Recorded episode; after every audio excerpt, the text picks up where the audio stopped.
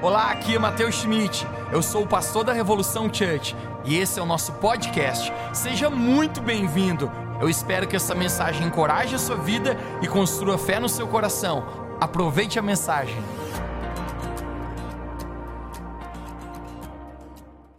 Eu estou um pouquinho emotivo hoje. Se você me segue nas minhas redes sociais, você sabe onde nós perdemos um, um apóstolo na nossa geração, pastor Miguel Piper. Eu já vou falar um pouquinho mais sobre, sobre ele para você hoje, mas eu apenas sinto, gente, que hoje cada pessoa que entrou aqui, você não sairá da mesma maneira que você entrou. Eu apenas creio, gente, que Deus ele tem uma obra para fazer hoje em nossos corações, em nossas vidas. Então se prepare para aquilo que Deus tem para ti. E eu quero começar, gente, hoje lendo dois textos da Bíblia. Nós vamos começar lendo dois textos da Bíblia e vamos adentrar na nossa mensagem. Alguém aqui ama a Bíblia, a palavra de Deus? A Bíblia nunca foi tão contemporânea, a Bíblia nunca foi tão relevante. A Bíblia é a palavra de Deus, é a expressa vontade de Deus para a nossa vida, nós amamos a palavra do Senhor. Nós vamos abrir em Atos, capítulo 20, verso 24. Atos, capítulo 20, verso 24. Atos é o quinto livro do Novo Testamento. E nós vamos ler algumas palavras hoje aqui e depois adentrarmos. Atos 20, 24 diz assim: Mas em nada tenho a minha vida por preciosa, o apóstolo Paulo está falando. Contanto que cumpra com alegria. Dá um sorriso caprichado onde você está aí. Eu falei, caprichado. Contanto que cumpra com alegria o meu propósito, meu propósito e o ministério que eu recebi de Jesus para dar testemunho do Evangelho da graça de Deus. Quero ler mais um texto, 2 Timóteo capítulo 2. 2 Timóteo capítulo 2, abra comigo, se você trouxe sua Bíblia de papel, no seu livro ou no seu celular, seu smartphone. Senão você pode acompanhar conosco aqui no telão. 2 Timóteo capítulo 2, verso 4. O livro de 2 Timóteo, não há dúvidas que foi o último livro que o apóstolo Paulo escreveu antes da sua partida, antes de ele ser martirizado por Jesus, ele morreu diante do rei Agripa, ele proclamou a palavra do Evangelho e ele está escrevendo para o seu discípulo Timóteo essas palavras antes de partir. Ele diz assim: Nenhum soldado se embaraça com os negócios dessa vida, a fim de agradar aquele que o alistou para a guerra. Você pode repetir comigo? Nenhum soldado se embaraça com os negócios dessa vida, a fim de agradar aquele que o alistou para a guerra. Ontem à noite, nós, ou melhor, de madrugada, nós perdemos um um apóstolo nessa geração, o pastor Miguel Piper. Talvez aqui muitos não conheceram ele. Mas eu sempre digo, gente, que tem pessoas aqui nessa vida que elas plantam árvores. Mas pessoas vão muito mais longe, elas plantam uma floresta inteira. E pastor Miguel, gente, foi um homem que plantou uma floresta. Eu diria para você que muitas das sementes que existem hoje na nossa própria igreja aqui, eu acredito que foi o pastor Miguel quem plantou. Um homem que ele era um cidadão norte-americano e com 20 anos de idade, ele larga o seu conforto, ele larga o país mais desenvolvido do mundo, onde as chances promissoras de alguém ter sucesso na vida está totalmente relacionado ao ambiente que está. Ele deixa a nação dos Estados Unidos, ele vem servir como um missionário aqui na nação do Brasil. Ele começa a plantar sementes, gente, ele viajou esse Brasil inteiro e aqui em Lages, ele foi um dos responsáveis por por plantar a igreja com qual meus pais são pastores, foi o principal encorajador no ministério dos meus pais foi quem apresentou Jesus para eles, quem levou meus pais a um relacionamento profundo. Pastor Miguel Piper, por mais que hoje ele está com Jesus, mas a sua voz continua ecoando até hoje e ecoará para sempre. Gênesis fala que o sangue de Abel ecoa, o sangue de Abel ainda fala. A voz do pastor Miguel, através de todo o legado, através de todas as sementes plantadas, eu creio que ainda vai ecoar por gerações. E se eu fosse falar da, das marcas que ele trouxe para a minha vida, para o meu ministério, o pastor Miguel foi quem apresentou eu para Jesus, igual a gente apresentou a Helena hoje.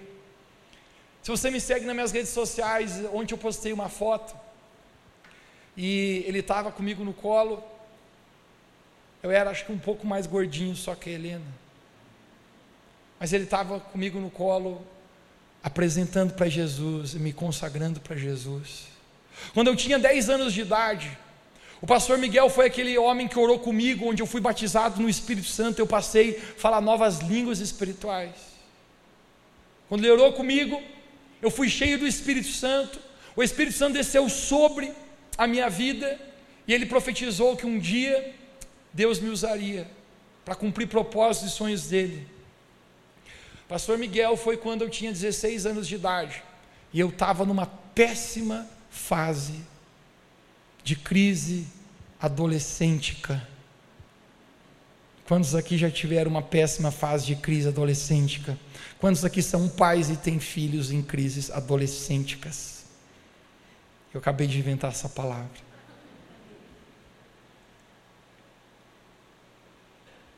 Eu já tinha saído de casa e eu fazia acho que sete dias que eu estava vagando por aí, eu não sabia para quem ligar, não sabia para quem recorrer.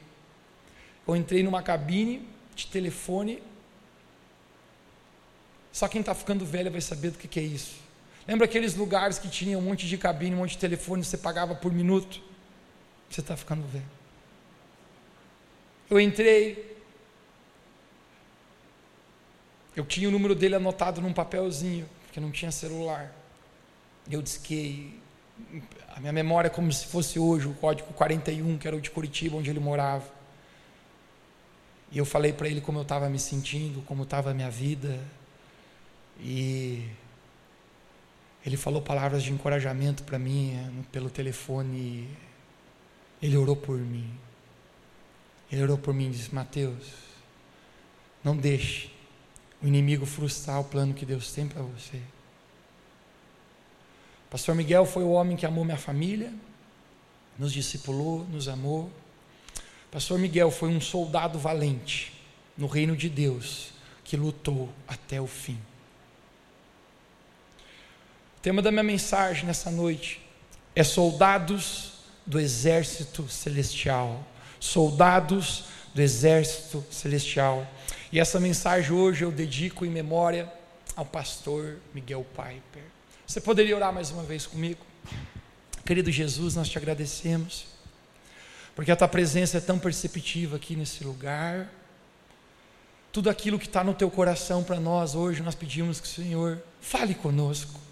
Nós sabemos que o Senhor está aqui, enquanto nós te louvávamos, Jesus, nós podíamos sentir o Senhor falando ao nosso coração. Pai, nós pedimos que hoje o teu Santo Espírito possa se manifestar nesse lugar e o Senhor possa cumprir tudo aquilo que está no teu coração para as nossas vidas. Obrigado, Jesus, porque tu és tão maravilhoso.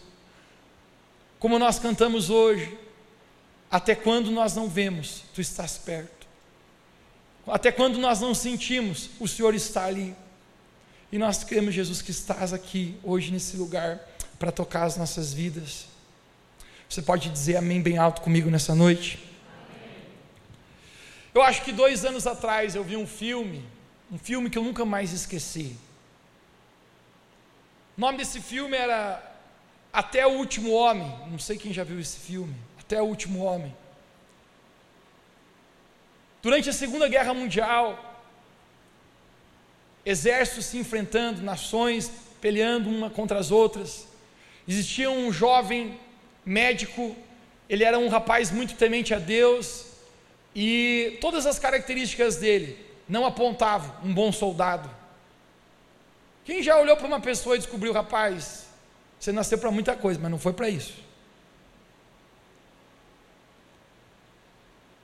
faziam muitas chacotas com ele, faziam muitas piadas, dizer, cara, você vai morrer na guerra no primeiro combate. A sua função era como um médico. Conta-se as histórias a respeito desse homem. Esse filme que é baseado em, em fatos reais. Diz que mesmo esse homem correndo risco de vida nas batalhas, ele nunca deixava nenhum soldado para trás. Conta-se um, uma história que no meio de uma madrugada, quando ele viu que os seus companheiros estavam sendo muito atingidos por tiros, por bombas, estavam se ferindo. Talvez nenhum de nós aqui temos noção ao certo o que é uma guerra em combate, gente. Mateus, você tem também não. Mas meu cunhado, qual eu oro para que eu nunca tenha um atrito com ele, porque ele foi sniper do exército americano. Ele foi à guerra e ele conta muitas experiências de combate de guerra. E algum dia atrás ele me contava, Mateus, você acorda sem saber se você vai dormir. A adrenalina é tão grande. Eu vi amigos meus, colegas meus, soldados do meu lado sendo mortos. Eu estava em cima de um tanque de guerra. Nós passamos por uma mina. O nosso tanque explodiu. Meus dois amigos que estavam sentados nos bancos perderam as suas pernas. Eu estava de pé sobre aquele jipe, eu fui arremessado, cinco metros de altura. Na verdade, a vida dele, ser 100% saudável é um milagre. Mas esse filme, baseado em fatos reais, relata histórias de uma guerra e fala que esse homem, no meio da madrugada, quando ele vê que seus companheiros estão sendo violentamente mortos, ele apenas se finge de morto, porque ele sabia a única chance que meus colegas têm de viverem é se eu ficar aqui à noite e quando o furor da batalha acalmar, eu colocar eles nas costas e eu tentar salvá-los. Então ele se finge de morto, ele fica ali e no meio da madrugada, sem tentando sem fazer barulho, no meio de exércitos inimigos, ele começa a tentar retirar um a um, um a um. Milagrosamente, esse rapaz não foi morto em batalha e ele foi condecorado com a medalha de honra máxima que existe no exército pelo presidente americano. Na minha vida, nem sempre eu soube quem eu queria ser. Você se identifica comigo? Nem sempre eu soube quem eu gostaria de ser. Mas sabe uma coisa que eu sempre soube, gente? É quem eu não queria ser. Eu sempre soube quem eu não queria ser. Você sabe, você não pode determinar o dia que você irá morrer, mas você pode determinar a maneira como você vai viver. Eu não posso garantir quanto tempo eu ainda tenho nessa terra. A única certeza que qualquer pessoa nasce nessa vida é com a certeza que um dia sua vida vai acabar. Todos nós, como igreja, esperamos a vinda de Jesus. Quem aqui espera a vinda de Jesus diz amém. A Bíblia fala que Jesus um dia voltará nas suas nuvens, entre as nuvens, com os anjos cheios de glória e poder. Mas se Jesus não voltar antes, eu e você temos uma certeza: a nossa morte. Mas eu não posso garantir quanto tempo eu vou viver mas eu posso determinar que enquanto eu estiver vivo, eu vou viver plenamente. Hoje, quando eu olho para trás, eu vejo algumas peças do quebra-cabeça nessa igreja, coisas que hoje eu consigo identificar que foi o próprio Espírito Santo quem colocou. Há quatro anos atrás eu, de, eu escrevi uma declaração de missão e uma declaração de visão aqui para essa igreja. Nossa declaração de missão, provavelmente você conhece, está nesse projetor, existimos para alcançar nosso mundo. Com o amor de Jesus. Isso é porque a Revolução Church existe. Mas eu escrevi uma declaração de visão e eu nem sequer sabia ao certo o que, que isso era. Mas a declaração de visão da nossa igreja, você, quando entrou, se você veio pelo estacionamento, você viu num, num outdoor que fizeram novo, a sua vida pode significar algo tão grande que você jamais imaginou.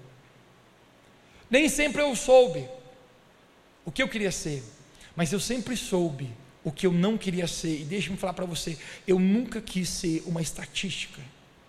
Eu nunca quis ser mais uma pessoa nesse mundo vivendo para mim mesmo, mais uma pessoa de, devagando e correndo loucamente atrás de dinheiro devagando e correndo atrás de construir casas e comprar bons carros. A única coisa que eu sempre soube é quem eu não queria ser. Eu apenas não queria ser mais uma estatística de pessoas que passam por essa terra, passam por essa vida e não plantam sementes, não plantam uma floresta. Quando nós nos recusamos a avançar, o futuro segue sem nós. E hoje eu quero falar a respeito um pouquinho de propósitos verdadeiros propósitos verdadeiros. O apóstolo Paulo fala que nenhum soldado se embaraça com as coisas dessa vida, porque ele quer agradar aquele que o chamou. Eu apenas quero declarar a gente aqui nessa noite que hoje o Espírito Santo está aqui para comissionar soldados no reino celestial. Eu apenas quero declarar e profetizar aqui nessa noite que hoje o Espírito Santo está aqui a nos despertar como soldados do exército do Deus vivo. Existe um propósito para nossas vidas, e a primeira coisa que eu quero falar aqui nessa noite, nós não somos definidos apenas pelas batalhas que nós lutamos, mas nós também somos definidos pelas batalhas que nós deixamos de lutar. Existem momentos da nossa vida que aquilo que eu e você lutamos, as batalhas que nós no, lutamos e encaramos, vão determinar quem nós seremos amanhã. Mas deixe-me falar para ti, talvez às vezes muito maior do que as batalhas que nós lutamos, o que determina o nosso destino é as batalhas que nós deixamos de lutar. Deus não apenas está procurando guerreiros, soldados, mas eu acho que Deus está procurando guerreiros que queiram lutar. Que queiram lutar. Eu relembro, na Copa do Mundo passada, o qual o Brasil não foi campeão novamente. Está engasgado, né? Mas pelo menos não foi 7 a 1, né? A Argentina estava voando, e o melhor jogador da Copa daquele ano, bola de ouro, infelizmente não foi o Neymar, o pai não está on. O pai ainda está off. Mas o. Eu e vocês somos brasileiros, não gostaríamos de admitir isso, mas é a realidade. O Messi estava voando, galera. O Messi estava voando. Todo técnico tinha uma estratégia. A gente tem pessoas aqui na nossa igreja, são profissionais, jogadores profissionais, tá ali o fio ali. Quando falou no mestre, ele quase levantou ali já. Todo técnico tem uma estratégia dentro de uma competição. Se o meu time já está classificado, eu vou fazer algo, eu vou tentar poupar os meus melhores jogadores para a próxima partida. Faz sentido? A Argentina já estava classificada, e quando saiu a convocação, Todos os principais jogadores estavam no banco de reserva, o grupo de reserva entrou, mas tinha um cara na lista que estava lá, e era o Messi. Quando o repórter chegou para entrevistar o técnico e falou: Rapaz, o melhor jogador do teu time, você não popou, por que, que você fez isso? Você não, não é esperto? O técnico falou: eu, eu tentei com todas as minhas forças poupá-lo, mas ele quer jogar ele não desiste, ele quer jogar o tempo inteiro. Ele foi escolhido o melhor jogador. Eu acho que muito mais do que às vezes apenas Deus procurar guerreiros, Deus está procurando pessoas que queiram lutar. Nós não somos apenas definidos pelas lutas e guerras que nós lutamos, mas nós também somos definidos pelas que nós deixamos de lutar. Um exemplo disso é Davi. 1 Samuel capítulo 17. Davi escolhe lutar uma guerra que nem mesmo é dele. A Bíblia fala que o exército de Israel estava no, no campo da batalha, existia um gigante o qual a altura dele era 4 metros e 30, segundo a Bíblia. Provavelmente fazia 100 quilos no supino. Provavelmente tomava muito anabolizante, whey protein, BCA e o que você quiser. Esse homem afrontava todo um exército e ele dizia: Dê-me um homem para lutar comigo. A Bíblia fala que todos fugiam da batalha, que todos estavam com medo, mas de repente, Davi, que não deveria lutar, você sabe qual era, o que, que Davi estava fazendo no campo da batalha? O pai de Davi, chamado Jessé, diz para ele: Davi, pega a lancheirinha da Mônica, põe os sanduíches de queijo e presunto, leva para os teus irmãos. Existia três irmãos de Davi, Eliabe, Abinadab e Samar. Estavam na batalha, eram soldados, guerreiros. Davi ele chega lá para levar lanche para os seus irmãos. E quando ele se depara com aquele gigante afrontando o exército de Deus vivo, segundo as suas palavras, Davi lhe diz: Por que, que vocês estão com medo? Hoje mesmo eu vou cortar a cabeça desse gigante e entregar ao Senhor.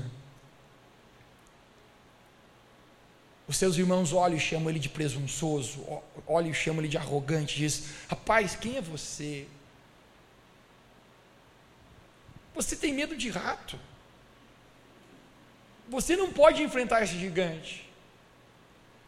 Davi, ele luta a batalha que nem sequer era dele. E naquele dia, ele mata Golias e vence a guerra para Israel. Porque eu acho que Davi sabia, não são apenas as batalhas que eu luto que me definem, mas aquelas também que eu deixo de lutar influenciarão meu destino. Davi apenas escolhe uma, uma batalha que não é dele e, e ele luta.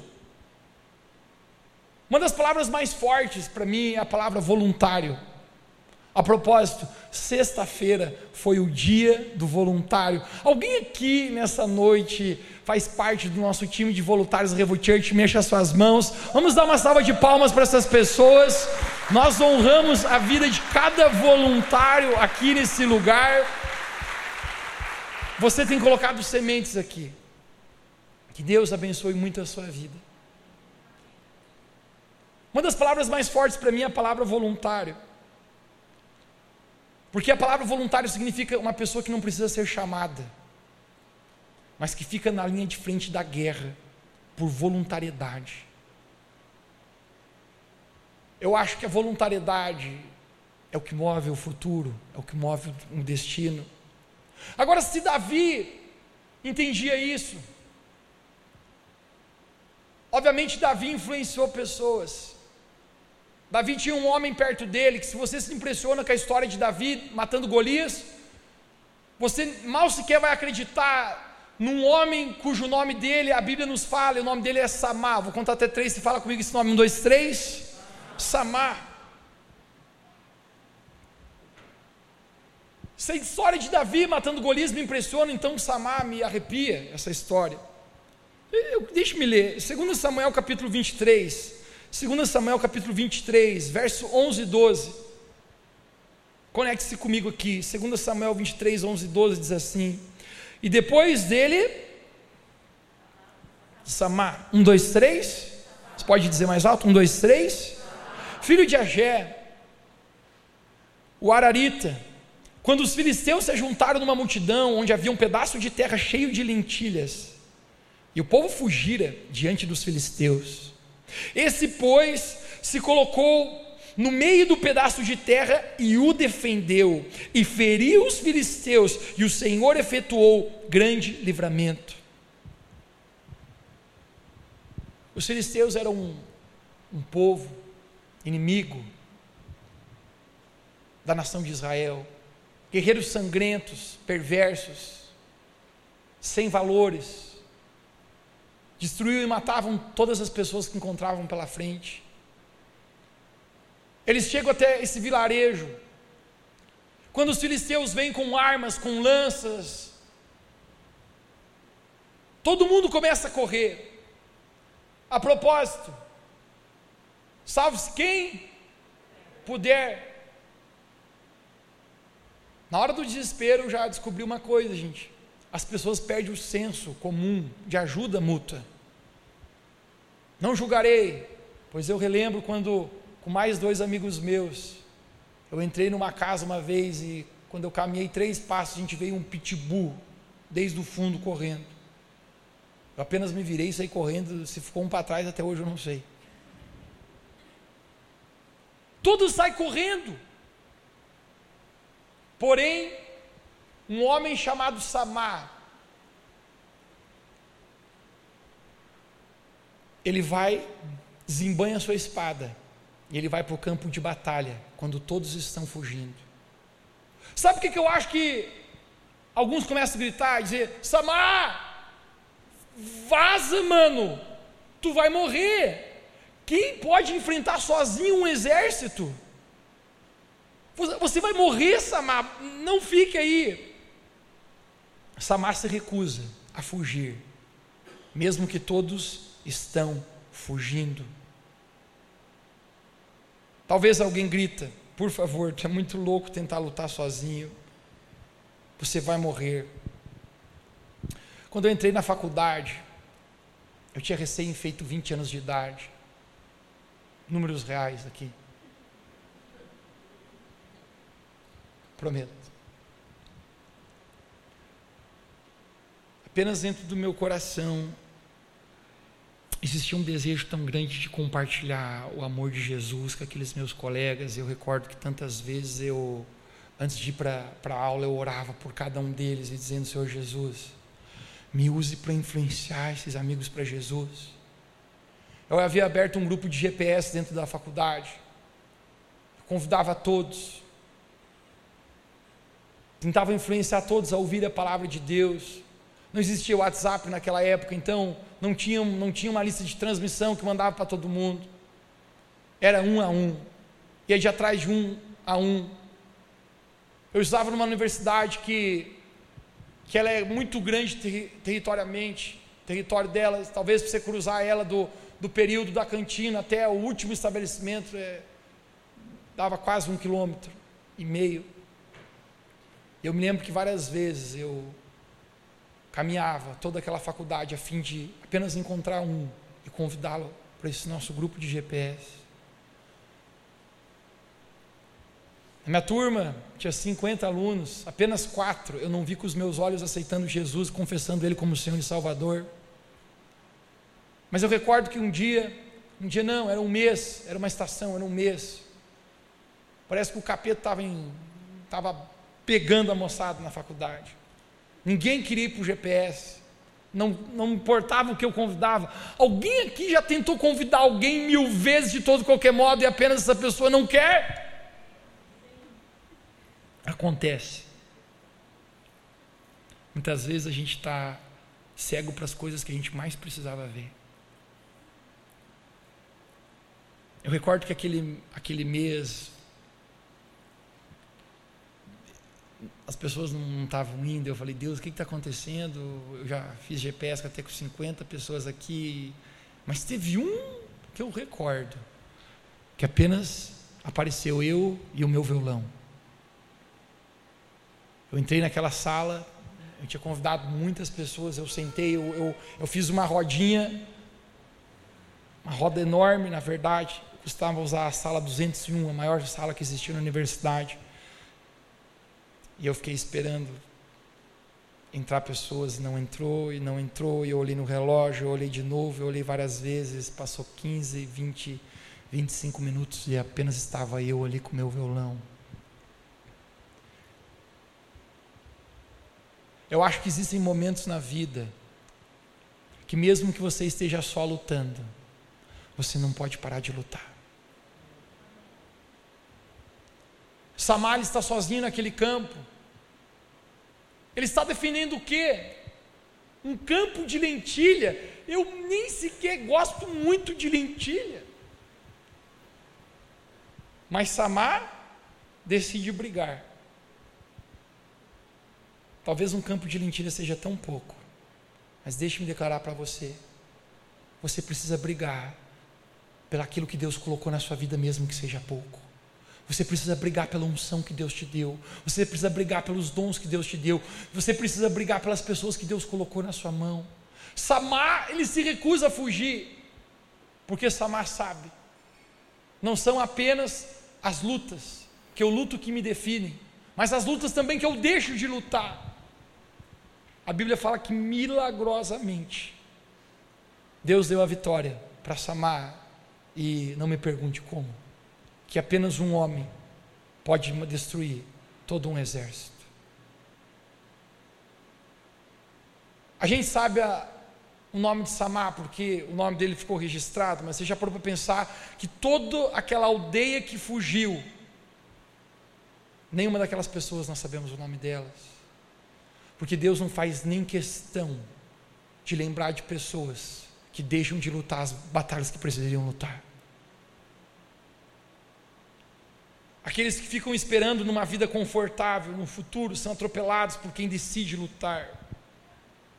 A nossa luta não é contra carne ou sangue. Efésios capítulo 6, conhecido como capítulo da batalha espiritual. O apóstolo Paulo nos ensina a tomar posse da armadura de Deus o qual nós temos armas para enfrentar o inimigo. E ele fala: a luta de vocês não é contra carne ou sangue, mas é contra principados e potestades na região celestial, hostes malignas. Existe um inimigo tentando cegar o entendimento das pessoas para que não conheçam a Jesus, para que não sejam salvas, para que não tenham as suas vidas restauradas, para que não tenham uma eternidade nos, com o Senhor, mas pereçam no inferno. Jesus ele falou no livro de João, eu acho que Jesus ele fala quase chorando isso. Jesus fala: se vocês não crerem que eu sou, vocês perecerão em seus próprios pecados. Eu não estou falando em você crer em Jesus no Natal e nem na Páscoa. Eu estou falando de você ter um relacionamento íntimo e verdadeiro com o Filho de Deus. A humanidade se destrói sem Deus. Existe uma batalha, e essa é a batalha de Deus, e essa é a batalha que Deus está recrutando soldados. Eu apenas quero profetizar que hoje à noite Deus está recrutando soldados aqui nesse lugar. Pastor Miguel Piper faleceu ontem e eu acho que isso apenas aumenta a minha responsabilidade como um soldado no exército. Porque se eu vejo um, um soldado dessa maneira indo, eu apenas sinto que a responsabilidade em minhas mãos de, de continuar o legado, de, de me dedicar ao Senhor, de cumprir os seus planos, cumprir os seus propósitos. Eu apenas sinto mais responsabilidade na minha vida em lutar, em querer lutar as batalhas do Senhor. Só entra para a história quem decide se doar por outros. Só entra para a história quem decide se doar por outros. Existe uma frase do C.S. Lewis que diz assim: Há várias coisas com as quais eu não me preocuparia se eu fosse viver apenas 70 anos, mas que me preocupam seriamente com a perspectiva da vida eterna. A pior coisa, eu acho que é pessoas que chegam no final da sua vida e descobrir que elas lutaram a batalha errada. Quando a gente descobre que a nossa vida não é apenas aqui na terra, o salmista diz que a vida é até 70 anos, depois disso é cansado e enfado. Quando eu coloco meu olho, meus olhos na eternidade, eu, consigo descobrir que precisa existir um propósito maior. Quando Deus me chamou para o ministério, eu ainda era um adolescente eu, eu fui inspirado por homens como o pastor Miguel Piper. Eu apenas recordo o dia que ele estava orando pelas pessoas, e as pessoas eram batizadas no Espírito Santo, e as pessoas eram cheias do poder de Deus. Eu, eu falei, um dia eu também quero orar pelas pessoas, e elas serem cheias do Espírito Santo.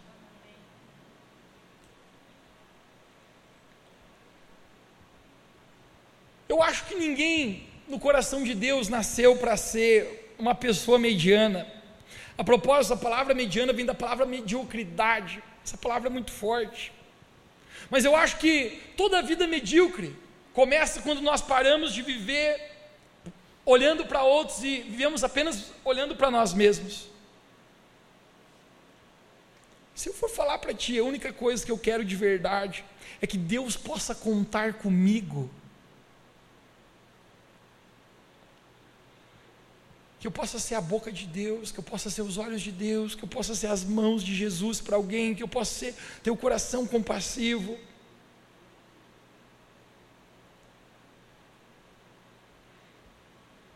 De verdade, Deus poder contar comigo. Uma coisa é você ter o Espírito Santo dentro de você, outra coisa é o Espírito Santo ter você, as suas atitudes, a sua obediência, as suas prioridades, os seus valores, o seu tempo, as suas finanças, o seu coração, as suas paixões. Quando o Espírito Santo me tem, quando eu quando eu começo a olhar para outros, me dedicar nessa vida por outros,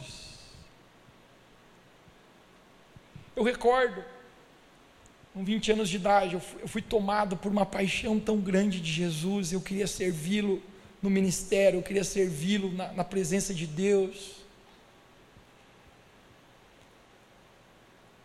Ontem à, no, ontem à tarde a gente estava tendo uma reunião com, com os supervisores, os líderes de ministério, de todos os voluntários aqui da igreja. E eu relembrei uma história, eu estava contando para eles. Uma vez a gente tinha ido para. A gente estava organizando um acampamento, um, um encontro, e. Quando, quando chegamos lá, todas as cadeiras nós havíamos transportado, as cadeiras eram brancas, a gente botou numa espécie de uma caminhonete. Quando essa caminhonete evadiu a estrada de chão, o pó subiu, e todas aquelas cadeiras que eram brancas se tornaram marrons. Quando a gente organizou o auditório e a gente viu as cadeiras todas sujas, aqueles encontristas, aquele, aquele pessoal estava chegando e a gente pensou, a gente precisa limpar isso urgente. Não tinha nenhum pano, não tinha nenhum pano. Não pode ser que não tem nenhum pano. Eu ainda relembro a camiseta que eu, que eu vestia uma camiseta que eu mais gostava, da Leves, e era a única que eu tinha, supostamente que era de uma boa marca. Eu olhei para ele e falei: Você está pensando no que eu estou pensando? Eu olhei para cima e falei: Ai, Jesus. Eu olhei para minha camiseta e disse: Ai, Jesus. E ele falou: Eu estou pensando. Eu falei: Você topa? E ele falou: Pois agora, bora. Nós dois tiramos a camisa, cara, limpamos todas aquelas cadeiras com a nossa camiseta. O destino da nossa camisa, da nossa camiseta, foi o lixo, porque não prestou mais. Mas apenas eu senti aquele calor, aquele, aquela paixão de poder me voluntariar como um soldado, como fazer algo no reino de Deus em prol de pessoas. Pastor Miguel Piper, esse homem que plantou tantas sementes, querido, nas nossas vidas, um homem que deixou de viver a vida dele para viver a vida para outros. Conta uma história, não sei até que ponto isso é um conto, cada conto se aumenta um pouco. Mas dizem que no início desse ano, Ele foi pregar numa igreja de um outro amigo, um outro pastor amigo meu em Curitiba, e esse pastor falou: Pastor Miguel, por favor, não não precisa tu ir de carro. Eu mando o motorista lhe buscar, eu mando o motorista lhe devolver. Fique à vontade, eu não quero que o senhor se preocupe com nada. Apenas para um parênteses, pastor Miguel não morreu de coronavírus, ele teve uma debilidade no intestino e conta que no início desse ano ele já com a idade bastante avançada, muito debilitado já, ele tinha uma cadeira para pregar. Ele pregou, E no final da reunião, depois da pregação, ele virou para esse outro pastor, amigo também, e falou: O que você quer que eu faça agora? Ele falou: Eu gostaria que você profetizasse na vida das pessoas hoje aqui. Pastor Miguel era um profeta, talvez um profeta tão acurado como poucos eu conheci nessa vida. A palavra profética dele era certeira, a ponto de ouvir ele orar por pessoas que ele nunca tinha visto na vida dela. Eu falar, rapaz, ele acabou de descrever toda a vida dessa pessoa. Pastor Miguel falou para esse pastor: Eu não sei quanto tempo eu vou aguentar, talvez eu precise parar um pouquinho para ir no, no banheiro. Mas vamos lá, vamos profetizar. Esse pastor conta que era por volta das 10 da noite, quando ele começou a orar, existia quase mil pessoas naquele auditório. Ele começou a orar um a um, profetizar um a um, palavras proféticas específicas, um a um. Conta que quando era por volta da uma hora da manhã, ele, ele não tinha parado ainda, ele parou e falou: Cadê o meu celular? Eu preciso avisar a minha mulher. Que eu vou demorar um pouquinho mais. Ele ligou para a esposa dele e falou: Estou orando, profetizando sobre as pessoas, eu vou demorar um pouquinho mais. Pastor Miguel, um a um, orando e profetizando, se doando, semeando. Quando era por volta de 5 horas da manhã, conta que um rapaz, obviamente ele estava, formaram como uma espécie de fila, não, não tem detalhes como é que foi isso, mas essa reunião começou às 8, e agora é 5 horas da manhã, você não precisa ser o expert em matemática, a gente já tem uma reunião andando aí pelo menos 9 horas. Às 9 horas está em andamento uma reunião. Esse cara estava esperando toda aquela madrugada para receber aquela oração, toda aquela madrugada, madrugada para receber aquela profecia. Quando ele chegou na frente do pastor Miguel, ele disse: É a minha vez. O pastor Miguel parou na frente dele e falou: Deus te abençoe. Deus não tem nada para você aqui. Cinco horas da manhã, aquele cara ficou esperando todo aquele tempo. O pastor Miguel apenas falou: Deus não tem nada para você. Esse pastor amigo meu dessa igreja disse que ele, ele foi até o cara preocupando, o cara vai ficar muito chateado. Cara nunca mais volta na igreja. Imagina o cara ficou esperando aí sete horas. E aí para receber uma palavra, Deus não tem nada para você. E ele falou: não fique chateado, às vezes acontece. O cara foi embora. Passou um tempo, esse pastor estava contando essa história na igreja.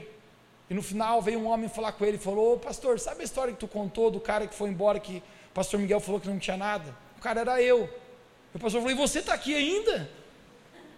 Ele falou. E deixa eu falar uma coisa para você. Aquele dia que o pastor Miguel falou para mim: Deus não tem nada para você. Eu estava vivendo uma vida muito safado com Deus. E aquele dia eu decidi me endireitar. Eu falei: Eu não quero mais viver desse jeito. Eu quero que Deus tenha algo para mim. E Ele está firme com Deus. A noite inteira, cara orando, se dedicando por pessoas, sem ganhar nada, cara. Sem, sem se importar com, com a sua própria saúde debilitada, mas amando, se doando. Pessoas que se importam com outras entram para a história. Eu não quero que a minha vida apenas passe. Eu não quero que a minha vida apenas. Você já viu que tem pessoas que elas só são boas depois que morrem? Pessoas que no caixão dizem, ah, mas era, era até que era gente boa, né? Não, cara. Eu creio que Deus está levantando uma igreja, que eu e você fazemos parte dela, e é uma igreja que vai marcar gerações, é uma igreja que vai deixar legados.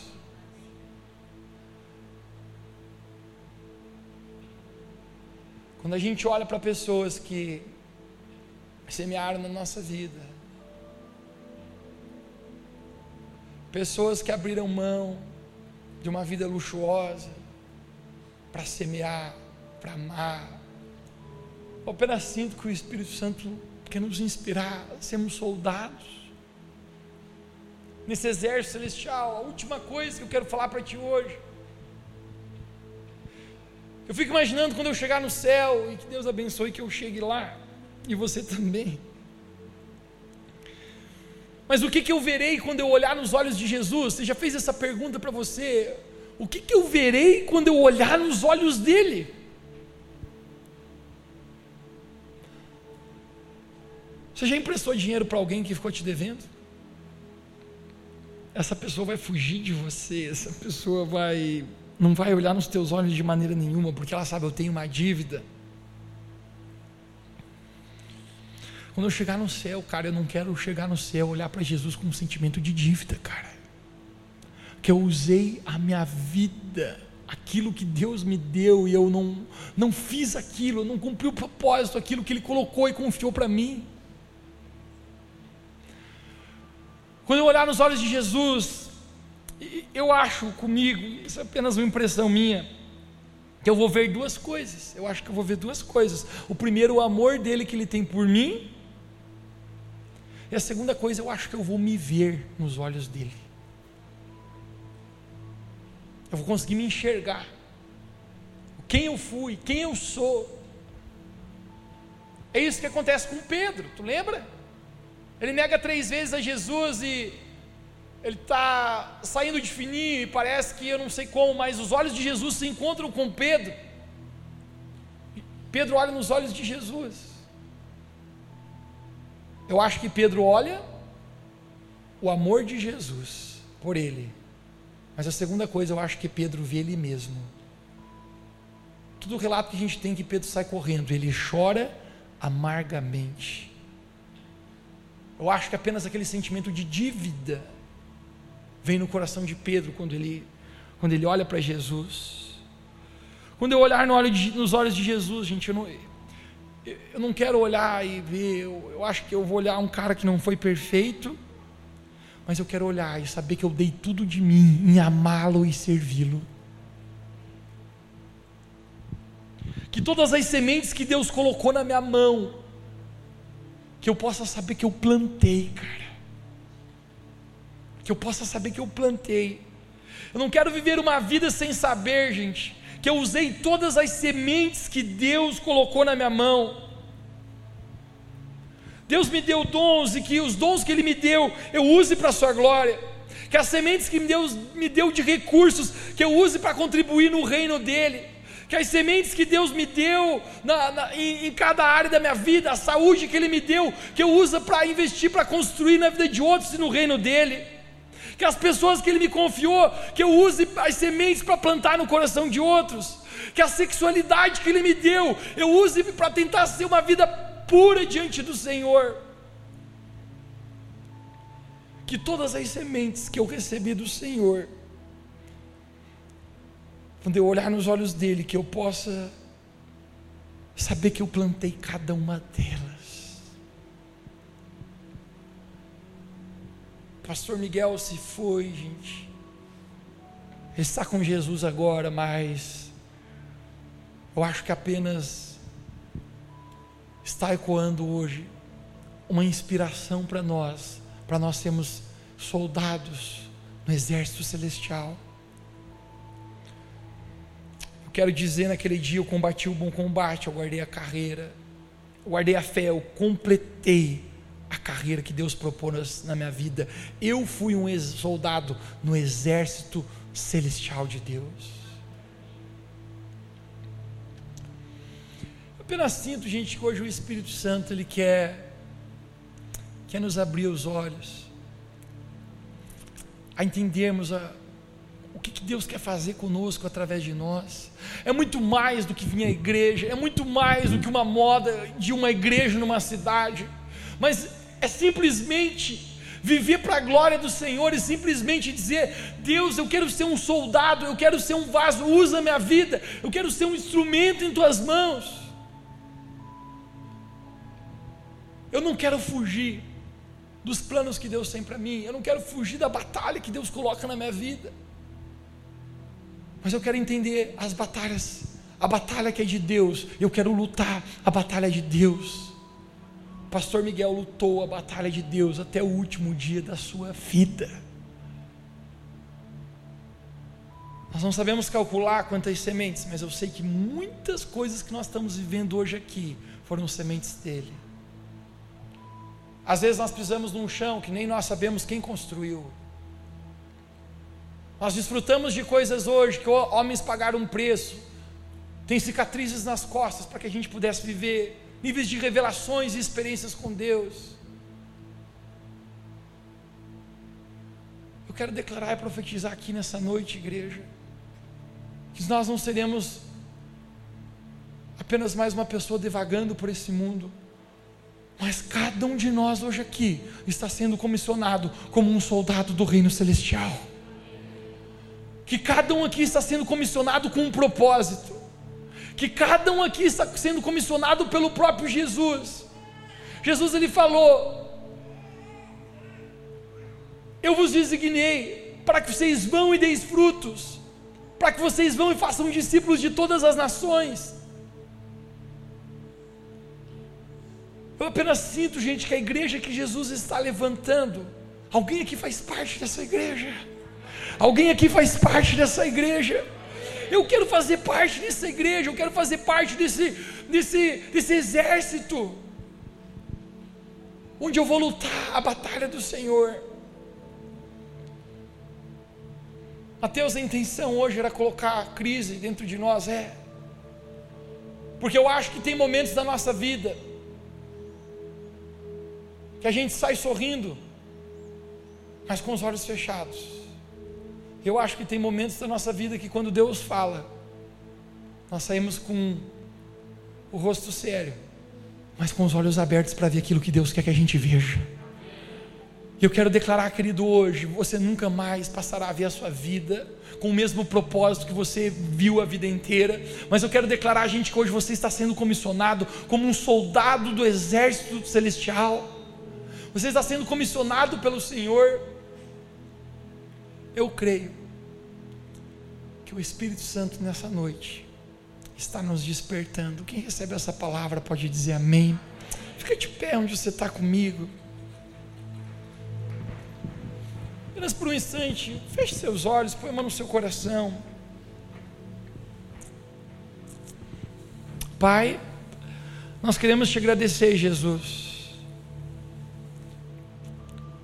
porque nessa noite nós podemos sentir o teu agir aqui nesse lugar.